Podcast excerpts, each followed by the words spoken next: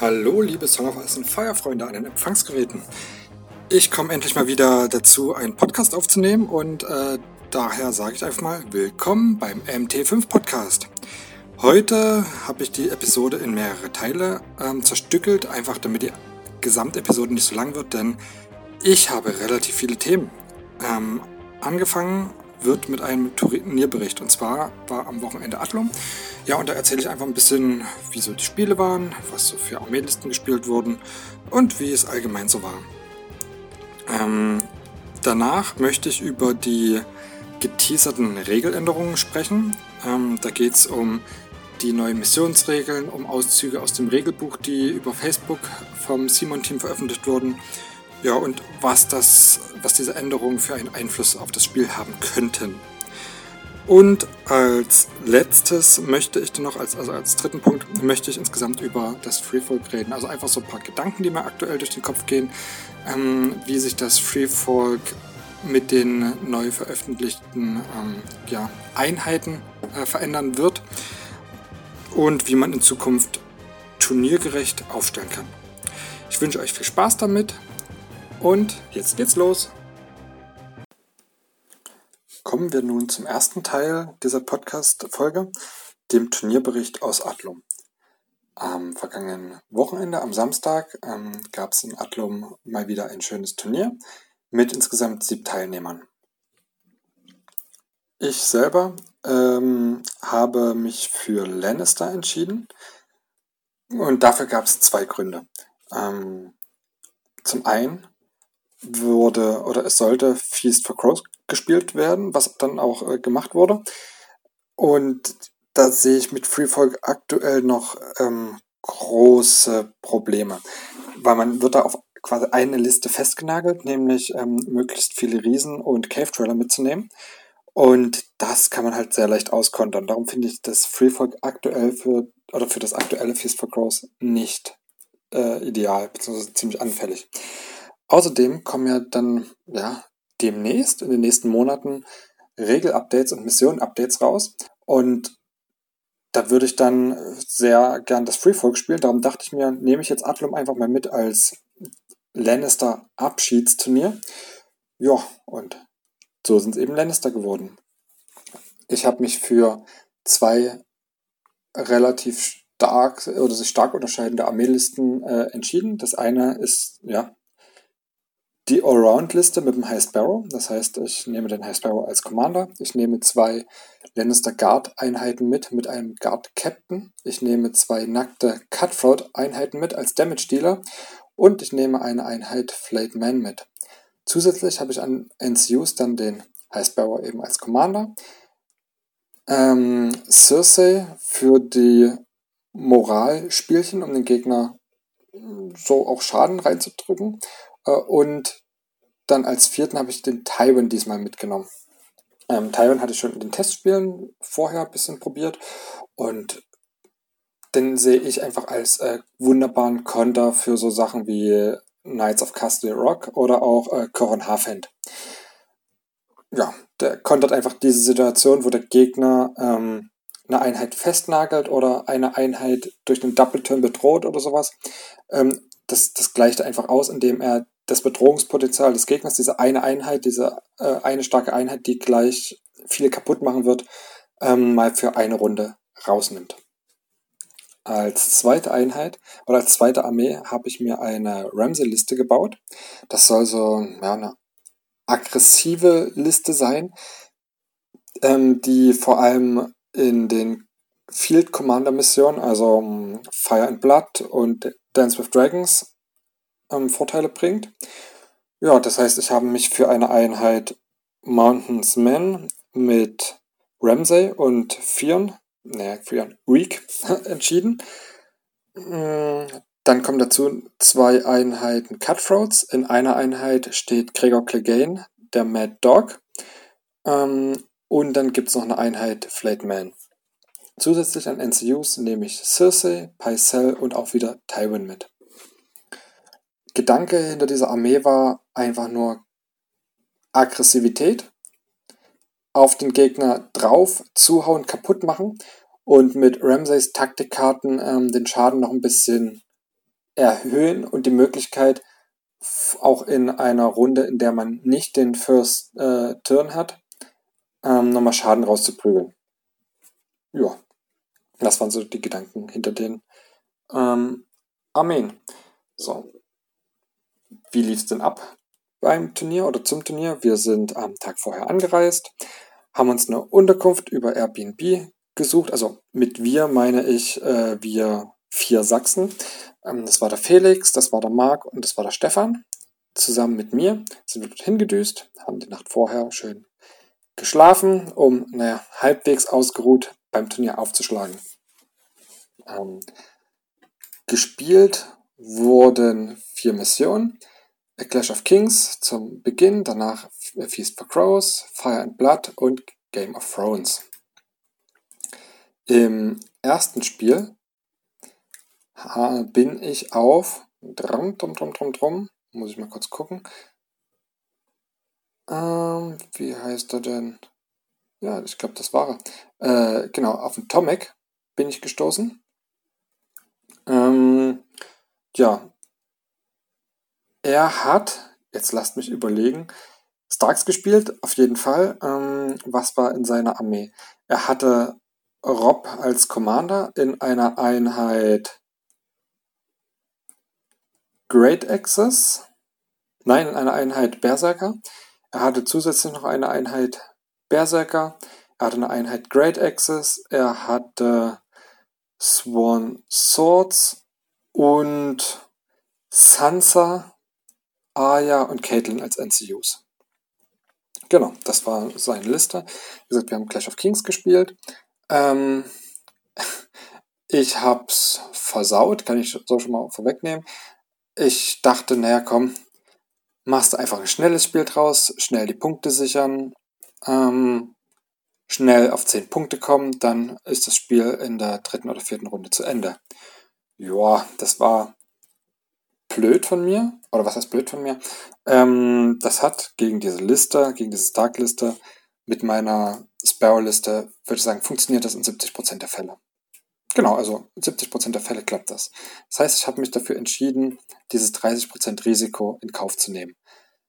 Wenn man überlegt, dass man für einen Turniersieg ähm, vier Spiele gewinnen muss ist die Wahrscheinlichkeit, wenn man in vier Spielen 30% Risiko eingeht, eins zu verlieren und damit nicht den Turniersieg zu bekommen, sehr hoch. Das heißt, eigentlich war es eine unglaublich dumme Entscheidung von mir, auf Risiko zu spielen. Aber gut, so habe ich es eben erstmal gemacht und wurde natürlich dann auch dafür bestraft. Das heißt, ich habe so aufgestellt, dass ich mit meiner Einheit ähm, Lannister Guards, mit Guard Captain, der auch gleichzeitig mein Commander Proxy war, auf einer Seite, auf der mir Berserker äh, oder gegenüberstanden, vorrücke und das sollte von den Flightmen, die dahinter waren, unterstützt werden. Ja, das war der Plan. Ähm, ich dachte mir, wenn er nun mal die Guards angreift, dann halten die das mit dem High Sparrow mit den Karten, die ich habe, aus. Die halten das sicher ein, zwei Runden aus. Und dann ist er in so einer schlechten Position, dass meine Flightmen einfach in den reinkrachen und ihm wehtun. Wenn er das nicht macht, dann stehen meine Flayed Men relativ sicher auf dem mittleren Zwei-Punkte-Objective und ich farme Punkte und meine Reserven verhauen dann seine Berserker. Also das war, war okay. Ja, was ist passiert? Meine Lannister Guards sind gleich in der ersten Runde gestorben. Ähm, zum einen durch einen sehr effektiven Charge der Berserker.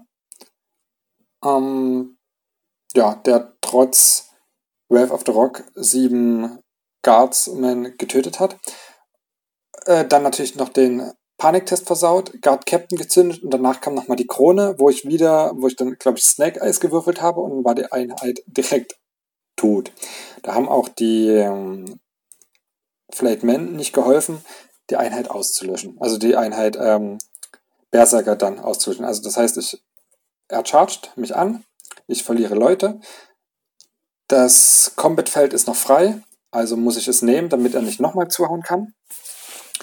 Ähm, mache ihm ein paar Verluste und dann kommt die Krone und tötet mich. Ja, blöd gelaufen. Dann sind die Berserker mit einem Modell übrig geblieben, haben einfach zu lange ausgehalten. Ha, das war eine blöde Situation für mich, weil ich wusste, okay, selbst wenn die Reserven jetzt, äh, also die Reserven kommen ja in Runde 2, wären in Runde 3 aktiv, kann ich mich echt schwer wieder erholen. Ja, habe einen Plan aufgesetzt, wie ich das vielleicht noch irgendwie versuchen konnte. Dachte mir, okay, in einer Ecke aufbauen und dann von dort ausschwärmen. Zuerst das eine Objective äh, freiräumen, dann in die Mitte expandieren, das mittlere Objective freiräumen. Dann hätte ich noch eine Chance gehabt. Leider hat es nicht ganz geklappt. Das heißt, ähm, die Berserker haben auf dem Objective zu lange überlebt, haben mich zu lange beschäftigt, auch äh, ja, blöd gewürfelt. Ja, was, nein, das ist, klingt jetzt so, als würde es auf die Würfel schieben. Ähm, die Würfel waren ausgeglichen. Äh, am Ende hat sich das halt alles wieder gedreht. Das heißt, ich hatte dann echt noch gute Chancen, aber am Anfang lief es beschissen. Ähm, ja, habe dann einen Plan aufgesetzt. Das hat einigermaßen funktioniert. Ich habe dann irgendwann die Berserker weggekriegt und habe dann in der letzten Runde, also das heißt, ähm, da äh, Tomek lag gut in Führung, habe dann in der letzten Runde noch sieben Punkte gemacht, weil alles geklappt hat. Das war ein Riesenglück für mich. Ja, und konnte dann auf äh, neun Punkte aufholen. Das heißt, Tomek hat mit zehn Punkten gewonnen. Ich habe mit äh, auf neun Punkte aufgeholt. War ein übelst geiles Spiel, übelst ähm, spannend. Also am Anfang etwas frustrierend, aber dann wurde es nochmal richtig spannend, hat richtig viel Spaß gemacht. Was habe ich daraus gelernt? Ähm, Safe spielen.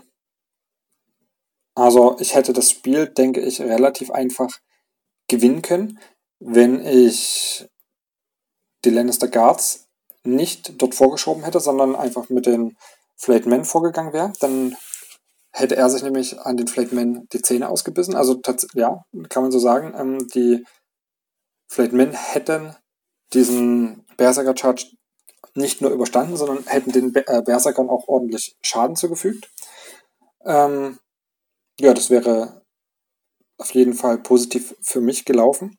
Und die Guards mit dem Chef drin, also die drei Punkte Guards, wären safe gewesen. Das hätte das Spiel verlängert weil ich nicht so schnell Punkte generiert hätte. Ähm, ja, aber es wäre dann wahrscheinlich ein Sieg geworden. Das heißt, ich wurde einfach dafür bestraft, dass ich zu gierig war, zu schnell viele Punkte wollte und nicht sicher gespielt habe. Aber gut, passiert. Lessons learned. Also was heißt Lessons learned? Ähm, ich habe mich halt dafür entschieden gehabt und muss ich die Suppe auslöffeln. Ähm, danach ging es weiter mit ich habe es gerade eben gesagt, ach genau, äh, Feast for Crows. Also das zweite Spiel war Feast for Crows und da habe ich gegen Aaron gespielt. Auch Aaron hat Starks gespielt. Ich habe wieder meine Hesperor-Liste genommen. Ja, wir haben uns Feast for Crows typisch ähm, erstmal ein bisschen umschlichen. Ich habe mich hinten eingeigelt, bin der schon, habe hab quasi eine breite Front gebildet, sodass man mir nicht unbedingt in die Flanke fallen kann. Bin igelmäßig langsam vorgerückt und er ist halt auf mich zugestürmt, weil er die schlechtere Seite abbekommen hat, weil ich äh, den Zug oder den, den Wurf um die Seitenwahl gewonnen habe. Ähm, damit war er natürlich unter Druck. Er musste liefern, er musste aus seiner Hälfte raus. Ja, und dann kam er zu mir, hat sich vor meiner Schlachtlinie aufgebaut. Ich habe Tywin gezündet, um seine Berserker in einem kritischen Moment lahmzulegen. Und dann sind die Flayed Men eskaliert.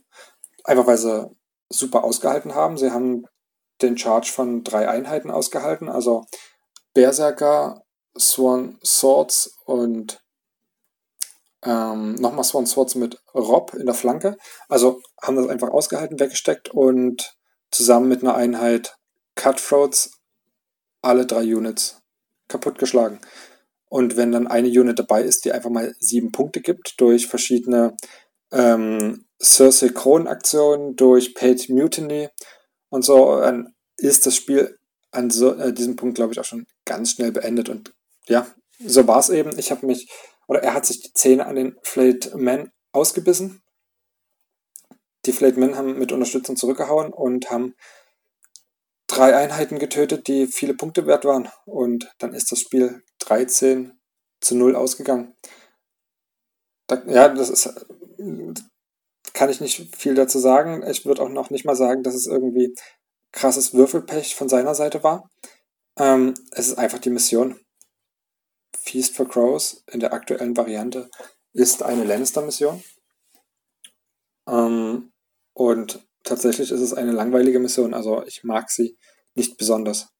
Ich spiele sie nicht gerne auf Turnieren. Ja, Punkt. Genau. Dann ging es über ins dritte Spiel. Im dritten Spiel haben wir Fire and Blood gespielt und ich habe gegen Nightspot gespielt. Ich denke, genau, gegen den Sascha. Gegen den Sascha mit Nightspot. Ähm, der Sascha hatte nur die Grundbox, hat versucht daraus das Beste zu machen, hat also zweimal Veterans gespielt. In einer Einheit Veterans war da John drin, John Snow als Commander. Er hatte eine Einheit Sworn Brothers, er hatte eine Einheit Flayed Man und dann, äh, und dann hatte er noch Craster und Aemon.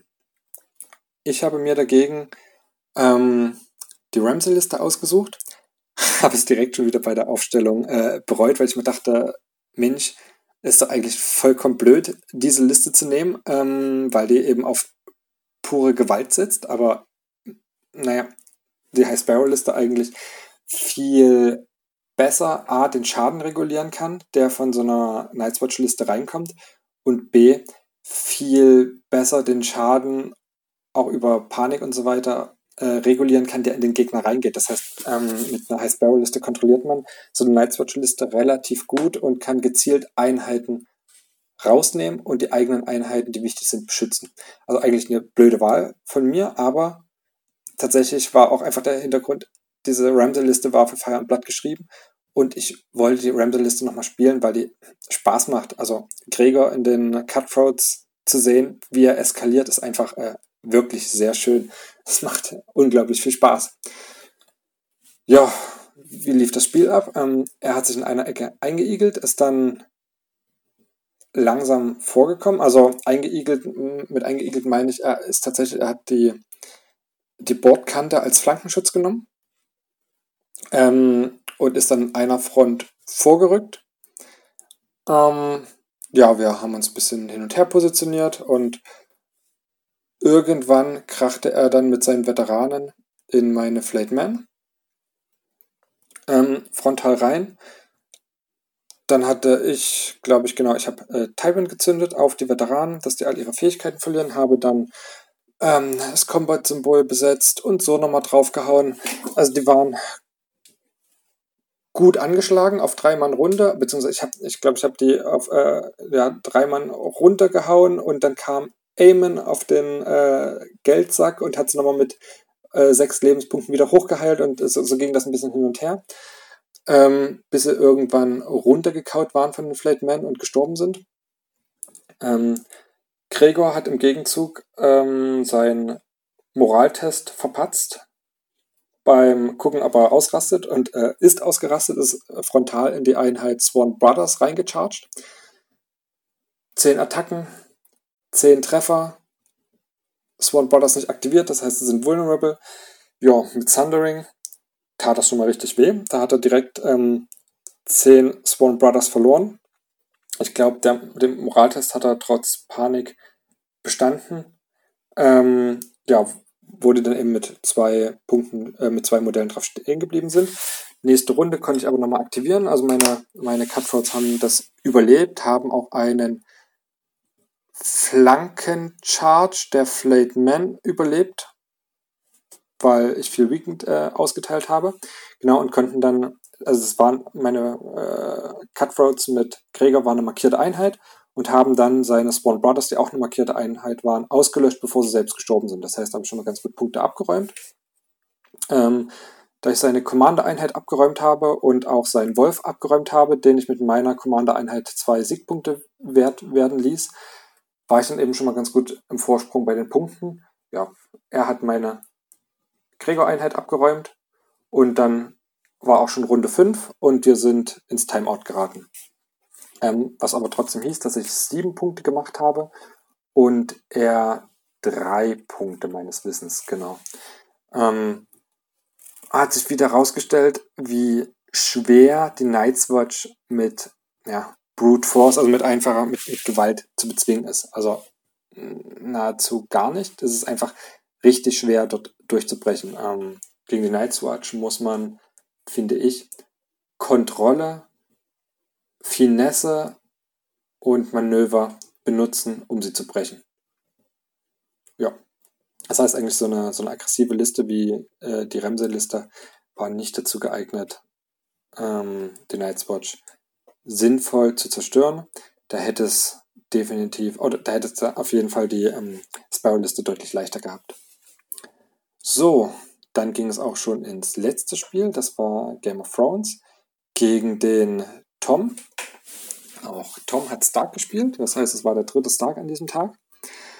Ähm, ja, seine Liste, also er hat ähm, Howland Reed als Commander gespielt. Dazu Arya und oh Gott, oh Gott, oh Gott. Wen hat er noch gespielt? Sansa? Genau, Arya und Sansa als NCUs. Dazu eine Einheit Flame. Ah nee, nicht Arya und Sansa. Er hat Varys gespielt, Entschuldigung. Er hat Arya und Varys gespielt als NCUs. Ähm, dazu eine Einheit Flayed Man, eine Einheit Cranachman Trackers, eine Einheit Berserker mit Mira Reed, ähm, eine Einheit Great Axis mit Rob und natürlich Greywind.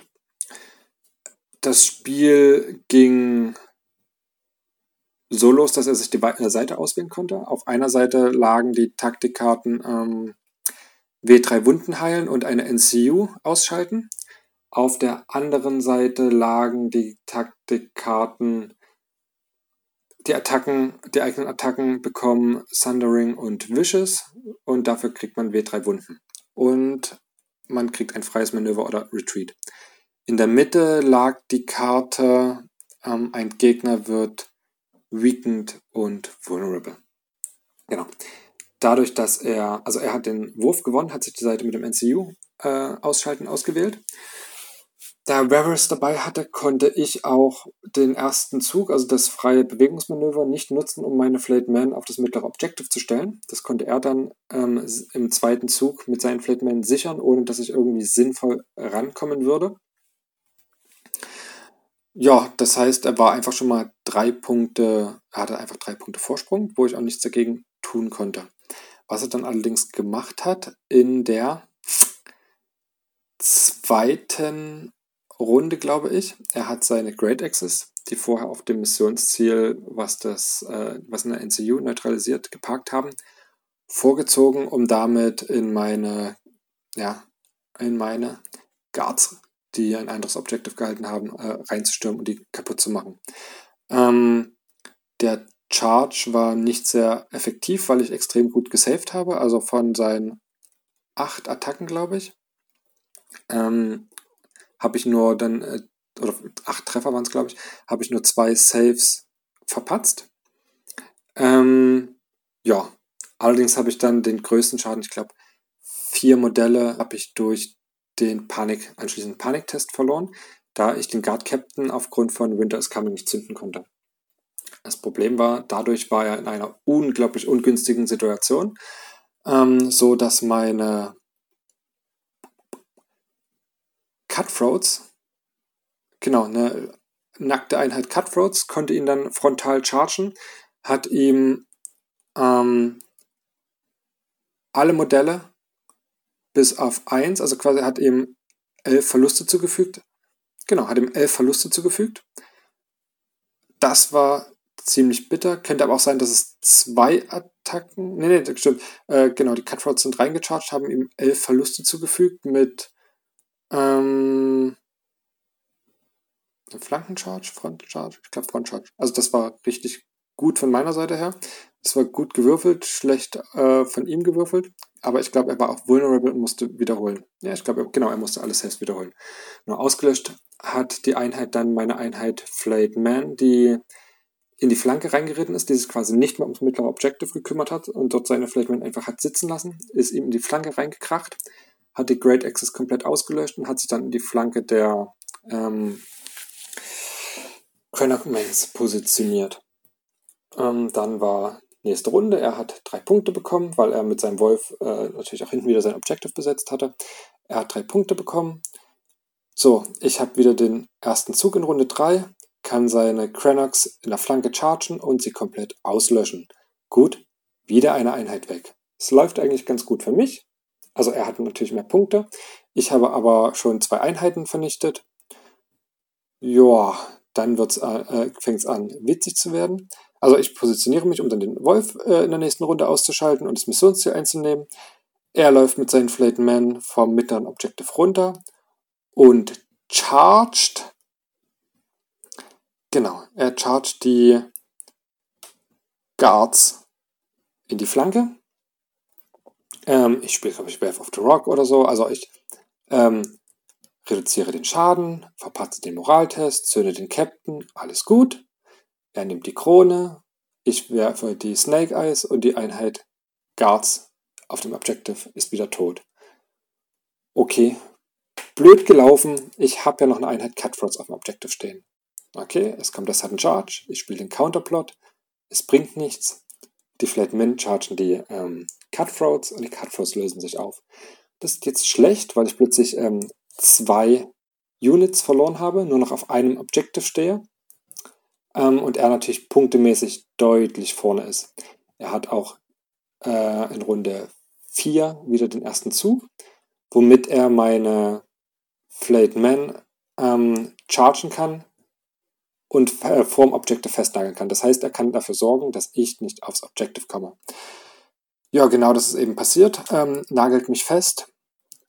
Ich versuche ihm noch richtig Schaden reinzudrücken, also mit einer freien Attacke, also mit einem Combat-Feld. Ähm, nochmal mit der Krone drauf und so versuche ich ihm viel Schaden reinzudrücken. Sein Wolf ist so lange auf ein anderes Objective umgezogen, das heißt, er hält aktuell ähm, drei Objectives, ist bei acht Punkten und selbst wenn ich ihm die Flayed Man auf dem äh, Objective töte und selbst ein Objective besetze, ähm, gewinnt er das Spiel absolut sicher. Dann macht er weil seine Flight Man durch meine Flight Man und die Taktikkarten, ich glaube, ich habe äh, zweimal Hear Me Raw gespielt oder so. Genau, einmal Hear Me Raw ähm, bei der Attacke der Flightman, einmal Hear Me Raw beim Besetzen der Krone. Ähm, sind runter auf zwei Lebenspunkte, also sah bitter aus, er heilt sich wieder ein bisschen hoch, hat aber Angst, dass ich ihm die ausschalte und macht einen riesen, riesen, riesengroßen Fehler. Er zieht sich zurück. Er nutzt die Aktivierung der Flight äh, seiner Flayed Man oder äh, er nutzt das Manöverfeld, äh, genau, um einen freien Retreat zu machen. Das heißt, er zieht sich aus dem Nahkampf mit meinen Flayed Man zurück, vom Objective runter. Alles gut, er besitzt äh, oder er hatte noch zwei äh, Punkte. Ich kann dadurch aber meine Flayed Man aktivieren ähm, und seinem Wolf in die Flanke chargen. Ist natürlich blöd, ich habe Holland Read drauf. Ich würfel natürlich auch die 1, dass ich äh, ein, ein Disorderly Charge hinlege, mache nur vier Treffer. Mit ganz, ganz viel Glück versaut er auch zwei, also vier Treffer auf die vier. Er, es geht zwei durch. Ich töte den Wolf, besetze das Objective. Puh, das heißt, er kriegt nur einen Punkt. Er geht hoch auf neun Punkte. Ich hole auf auf neun Punkte. Und in der nächsten Runde hat er nur noch eine Einheit Berserker, die auf Mission sitzt, eine Einheit Flayed Man mit, ich glaube, fünf, vier oder fünf Lebenspunkten und ich sitze auf drei Objectives und er kriegt mich von diesen drei Objectives auch nicht runter. Damit habe ich dann das Spiel ähm, 12 zu 10 gewonnen. Also ich hätte es definitiv verloren oder ich habe es quasi schon verloren gehabt und äh, er hat einfach, hat einen Aussetzer gehabt, das war das vierte Spiel, hat sich zurückgezogen und damit, ja, hat mir damit quasi den Sieg geschenkt. Ein, einen sicheren, oder ein, er hat einen sicheren Sieg aus der Hand gegeben. Das war natürlich extrem bitter für ihn. Also es tat mir auch echt leid für ihn, dass er so ein, äh, dass er den Fehler gemacht hat. Aber gut, das passiert eben. Ja, damit habe ich dann am Ende drei Siege gehabt ähm, eine sehr hohe, also was heißt sehr hohe Niederlage, eine Niederlage, wo ich relativ viele Punkte gemacht habe. In den anderen Spielen habe ich auch relativ viele Punkte gemacht. Na gut, bis auf Fire and Blood, wo ich nur sieben gemacht habe. Ähm, ja, was dann dazu führte, dass ich in der Gesamtwertung ähm, ein Punkt mehr hatte als der nächstbeste mit drei Siegen, womit ich auf Platz 2 gelandet bin. So, dann auch gleich mal zur Ergebnistabelle. Ähm, auf dem ersten Platz ist der Felix mit seinen Lannisters gelandet. Auf dem zweiten Platz bin ich mit den Lannister gelandet. Auf dem dritten Platz ist unser Mark mit den Lannister gelandet. Auf dem vierten Platz ist auch unser, also mit unser meine ich hier aus unserem Tabletop Club, ähm, der Stefan mit seinen Lannister gelandet. Und auf Platz 5 kam Jerome auch mit Lannister und erst danach kommen die Starks. Ja, könnte man natürlich sagen, äh, die Lannisters voll OP, die sind viel zu stark. Sieht man ja an diesen ganzen Turnierergebnissen. Es gewinnt doch kaum ein Stark-Turniere. Ja, könnte man denken. Ähm, denke ich aber nicht. Ich denke, die Lannisters, diese fünf Lannisters, also vor allem diese, äh, ja, die fünf Lannisters sind oben A, weil sie gut spielen können, also sind einfach gute Spieler. Ähm, ich weiß auch, dass zumindest von unseren vier Lannister-Spielern sich keiner der Lannisters ausgesucht hat, weil sie stark sind, sondern es war halt einfach Kickstarter-Zeit, beziehungsweise kurz nach dem Kickstarter. Ähm, und man hat geguckt, naja, was gefällt einem optisch, was ist so von der Mentalität her passend. Und haben wir uns eben einfach für Lannister entschieden, ohne zu wissen, wie stark oder wie, äh, wie gut und wie schlecht die sind. Ähm, und haben uns da reingefuchst. Wir machen relativ viele Spiele, spielen bei uns im Club ähm, auch immer kompetitiv. Also das heißt nicht, dass wir uns äh, gegenseitig ähm, ja, bis aufs Messer bekämpfen oder äh, nichts durchgehen lassen. Ganz im Gegenteil, wir helfen uns sehr viel bei den Spielen, stellen aber harte Listen auf und testen turnierorientiert. Das heißt, wir sagen tatsächlich hier, ich habe festgestellt, ich habe ein Problem mit XYZ. Kannst du mal XYZ spielen? Äh, ich habe die Probleme vor allem in der Mission. Ich möchte jetzt einfach drei Spiele in dieser Mission machen und möchte mal verschiedene Listen testen oder möchte mal ähm, verschiedene Möglichkeiten oder verschiedene Dinge in meiner Liste optimieren, damit ich damit besser zurechtkomme. Das heißt, ähm, bei uns werden die Listen schon ein bisschen optimiert und wir, äh, da wir auch viel verschiedene Dinge ausprobieren, wissen wir oder haben wir oft eine Antwort auf verschiedene ähm, Gefahren, auf verschiedene ja, Situationen auf dem Schlachtfeld. Darum denke ich, sind wir vier so weit oben gelandet. Ähm, der Jerome hat auch zudem zum Beispiel noch eine ziemlich abgefahrene Liste gespielt, also dreimal Cavalry, also zweimal Knights of Castle Rock, einmal Flayed Men, einmal ähm, Cutthroats mit dem Jamie Attachment Killer drin und dazu High Sparrow, Varys und Cersei, glaube ich. Oder ne, Pycelle, Pycelle und Cersei. Genau. Ähm, und da mussten wir auch wieder feststellen, dass sich viele Spieler ähm, oder viele Spieler haben keine Lösung gegen diese hochaggressive und mobile Kavallerie parat. Wobei ich gerade als Stark-Spieler oder äh, für die Stark-Spieler ist es doch ein leichtes in meinen Augen, ähm, so eine Einheit Knights of Castle Rock rauszunehmen. Mit rausnehmen meine ich gar nicht, man muss sie zerstören. Rausnehmen ist auch schon ein, ich nehme meinen Wolf, der sich schneller bewegt als eine Kavallerieeinheit, ähm, und charge die. Ja, die werden die äh, nicht töten, alles gut, aber die Knights of Castle Rock haben genau sechs Attacken, die auf die drei treffen. Das heißt, die Wahrscheinlichkeit, dass der Wolf mit einer Zug, mit einer Attacke getötet wird, ähm, ist extrem gering. Also vielleicht 20 Prozent oder so würde ich jetzt, würde ich jetzt einfach mal tippen. 20 oder 30 Prozent maximal. Ähm, genau. Ist sehr gering. Das heißt, er muss selbst wenn er das Combat-Feld nimmt, ähm, muss er die Aktivierung der Runde nutzen, um den Wolf wegzukriegen. Wenn er das Combat-Feld nicht hat oder äh, man selber als Dark-Spieler Varys hat und das Combat-Feld blockieren kann, nimmt man diese Einheit Knights of Castle Rock einfach mal für zwei Runden raus. Also genau, man, man nimmt sie einfach für zwei Runden raus. Die muss sich um diesen Wolf kümmern. Das heißt, man hat einen Null-Punkte-Wolf, ja, ich weiß, man zahlt das Attachment, Ein-Punkte-Wolf, ähm, benutzt, um eine 8-Punkte-Einheit zwei Runden lang zu binden. Und dann hat man noch einen zweiten Wolf und kann die zweite Einheit für äh, zwei Runden binden. Ähm, man hat Swift Advance, man kann da auch einfach mal Berserker übers Spielfeld schießen und in die ähm, Knights of Castle Rock reinschießen. Und das gefällt denen meistens überhaupt nicht. Also es gibt in meinen Augen ziemlich viele Möglichkeiten, ähm, speziell Knights of Castle Rock rauszunehmen. Also aus dem rauszunehmen im Sinne von zu neutralisieren, sodass sie keinen Schaden machen, dass sie euch keinen Schaden machen, dass sie euch das Spiel nicht versauen. Ja, also von daher, das ist halt was, das muss wahrscheinlich einfach die Community noch lernen. Also äh, jetzt halt, äh, ja, jetzt halten einfach mehr Kavallerieeinheiten Einzug ins Spiel. Die Community muss lernen, damit umzugehen und ich denke, dann werden auch diese Armeen nicht mehr so rocken. So, das nächste ist, dass natürlich auch die Starks nun eine Kavallerieeinheit bekommen, ähm, die besser ist als die Knights of Castle Rock. Ähm, das Ganze gepaart mit dem Taktikdeck der Starks ist natürlich richtig heftig. Also, ich weiß, viele heulen rum, dass es neun Punkte sind statt acht Punkten. Ja, überlegt euch einfach, ihr habt jetzt ein Werkzeug, was ihr vorher nicht hattet. Es füllt eine Lücke, die ihr vorher nicht füllen konntet. Ihr habt plötzlich eine mobile Einheit mit Dreierrüstung. Ihr habt quasi, ihr habt Berserker mit besserer Rüstung, mit eingebautem ähm, Swift Advance. So, so könnte man es sagen. Ihr habt Berserker mit eingebautem Swift Advance.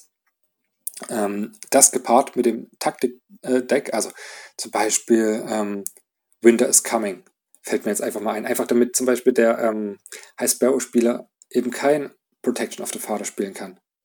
So, so Sachen. Dann nehmt ihr eben meinetwegen auch in einem Charge mal so eine Einheit Knights of Castle Rock raus. Also es ist, ja, das ermöglicht den Stark-Spielern äh, jetzt ein ganz anderes Gameplay, ganz andere Listen und noch eine ganz andere einen ganz anderen Grad der Aggressivität in ihren Listen. Also ich denke, da müssen sich Lannisters warm anziehen. Ähm, ja, warum denke ich, oder warum äh, sind die Lannister-Spieler noch so weit oben gelandet? Ich denke, Stark hat viele verschiedene Möglichkeiten, ähm, sich aufzustellen. Und man hat das, glaube ich, äh, gut an dem Dennis Bendix, also Troublemaker, gemerkt. Den hatte der Felix in der ersten Runde. Der hat eine ähm, Blackfish-Liste gespielt. Also ähm, Tully Commander, Tully Infantry Commander. Und die war richtig knackig. Also man kann, man kann mit Starks sehr viel verschiedenartige Armeen aufbauen. Und die funktionieren gut. Also man kann mit einem Tully Commander und Swan Swords äh, kann man eine richtig knackige Armee aufbauen. Man kann aber genauso auch mit ähm, Oh Gott, oh Gott, oh Gott, die Namen. Man kann genauso mit Rob eine extrem schlagkräftige Armee aufbauen. Man kann mit äh, Holland Reed wieder eine eher kontrolllastige Armee aufbauen, die auch richtig bitter zuschlägt. Ähm, man kann mit dem Great John Amber eine Armee aufbauen, äh, die einfach den Gegner überwalzt und wenn er es doch mal wagt, eine Einheit zu zerstören, dann kommt es nochmal knüppeldick zurück und nimmt den Gegner mit. Also ähm, das hört sich erstmal, oder das ist auch sehr positiv, aber ich denke, das ist trotzdem ein Problem des Darks, weil es zu viele gute Möglichkeiten gibt.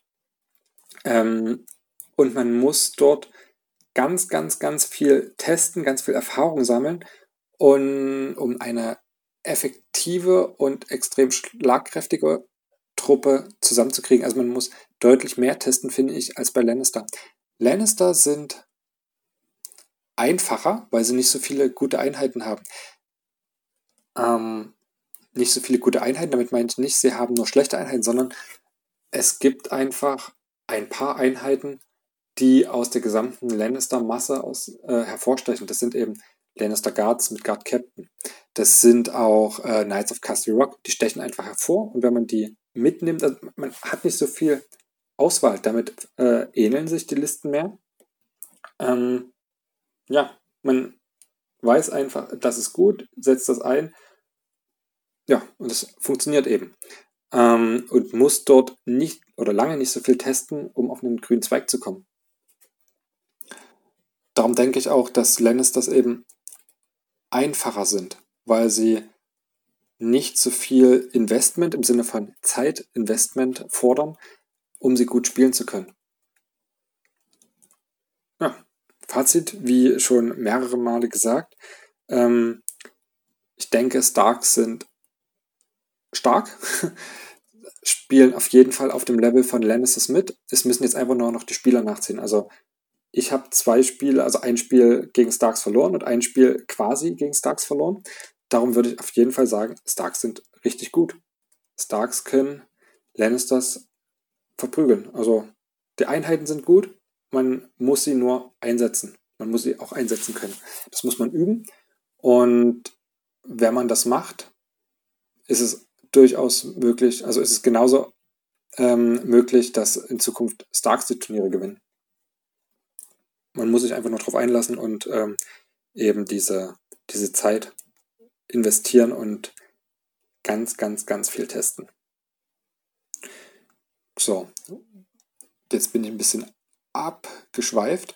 Ähm, was möchte ich denn noch zum Turnier sagen? Also, es war cool, es hat richtig viel Spaß gemacht. Ähm, es war ein schöner großer Raum, ähm, man hatte viel frische Luft, man hatte relativ viel Platz, auch um die Tische ringsherum, um sein Zeug abzustellen. Man konnte direkt raus, hatte dort eine grüne Wiese und Platz. Also man wurde wunderschön versorgt. Das heißt, es gab ähm, belegte Brötchen, es gab mehrere, Kuchen würde ich es schon nicht mehr nennen, es waren Torten. Ähm, also man wurde aufs Beste versorgt. Es war eine super Atmosphäre, also es waren auch alle vier Spiele. Ah, du hast eine Medaille. Emilia, ich spreche gerade. Gehst du raus und machst die Tür zu, Schnecke? Du bist die Saunakönigin, ja. Ähm, Entschuldigung für die Störung. Ähm, genau, also man wurde bestens versorgt. Äh, genau, die vier Spiele, die ich hatte, waren super nett. Also auch alle Gegner waren super nett. Alle Leute, die ich dort rumlaufen sehen habe, waren super nett. Es war eine schöne Atmosphäre. Man hat sich gegenseitig geholfen. Man hat sich nett unterhalten. Ja, es war einfach schön. Von der Orga-Seite her war auch alles gut. Ähm, der Zeitplan wurde weitestgehend eingehalten. Ja, also gab tatsächlich nur, also ja, das war, gab Positives, ganz viel Positives zu sagen. Ähm, als einzigen Kritikpunkt habe ich das Gelände. Also ähm, es ist so, dass die Turnierorga Gelände an jedem Tisch bereitgestellt hat. Das heißt, es gab mehrere Geländestücke neben dem Tisch stehen und man sollte ähm, die Geländestücke nutzen, äh, um das Gelände zu platzieren. Das heißt, es wird aufgebaut wie im Regelbuch, man würfelt und nimmt sich dann aber nicht das Pappgelände, sondern nimmt das 3D-Gelände, was daneben steht. Man durfte aber, also jeder Spieler durfte bis zu ein Geländestück durch das Pappgelände ersetzen. Ähm, prinzipiell nicht verkehrt. Was ich problematisch fand, war, dass die äh, Geländestücke und das Gelände, was gestellt wurde, A, nicht sehr ansehnlich war. Also es war irgendein 40k, Warhammer Fantasy, was auch immer, Gelände, was einfach nicht sehr schön war und was überhaupt nicht, überhaupt nicht zu Song of Ice and Fire passte. Ähm, ja, man kann den Hügel aufstellen, hat halt nicht so wirklich Effekt. Man kann eine Palisade, also stand auch Palisaden äh, aufstellen, die waren aber, naja, nur zwei Drittel so groß wie die offiziellen äh, Song of Ice and Fire Palisaden. Ähm, es gab Ruinen, die so groß waren wie ein Tray, wie ein Infanterie-Tray. Unpassierbar. Also dann muss man sich halt echt viel überlegen, wie man dieses Gelände äh, anpasst, auch mit den Keywords.